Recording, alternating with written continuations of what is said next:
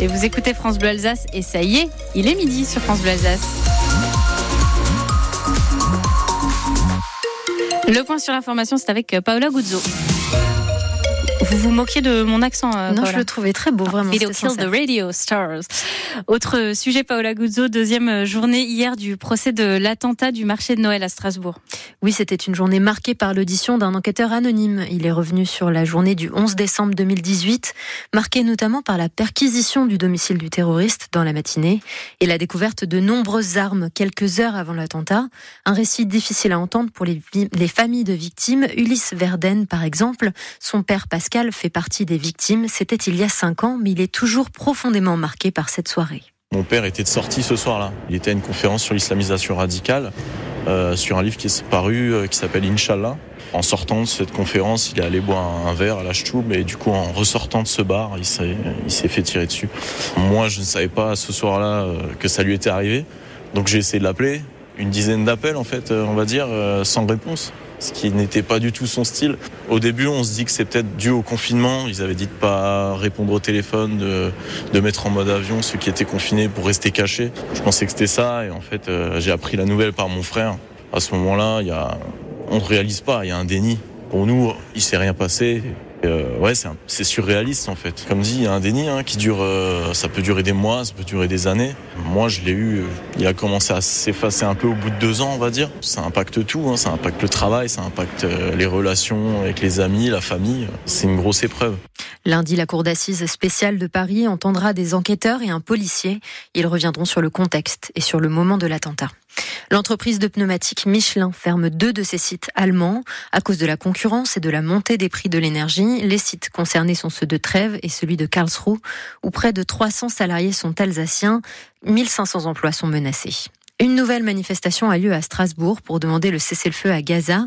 Le départ est prévu place Dauphine à 14h, un cessez-le-feu que demande aussi la communauté internationale avec une enquête sur les morts survenus jeudi dernier pendant une distribution d'aide humanitaire. Selon un nouveau bilan du Hamas, 3 000 30 000 personnes ont perdu la vie depuis le début du conflit. Le ministre de l'Agriculture salue l'accord sur les prix du lait.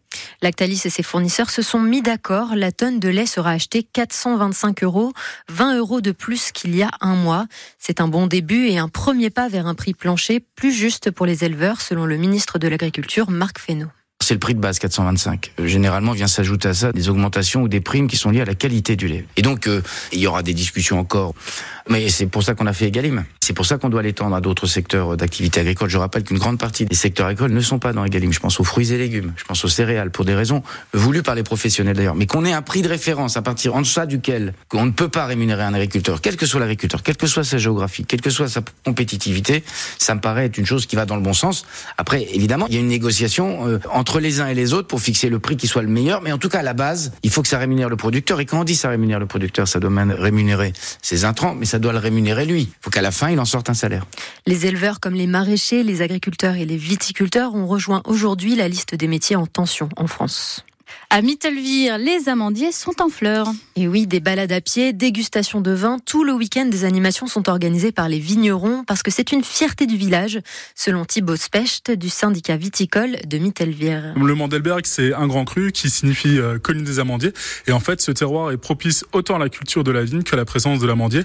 En plus, l'amandier, c'est un arbre qui ne fait pas trop de concurrence à la vigne, que ça soit au niveau de l'eau, mais aussi du soleil. Donc, c'est vraiment l'arbre idéal pour euh, créer une synergie avec la vigne. Il y a une fierté ici, hein, les amandiers à Mittelvire.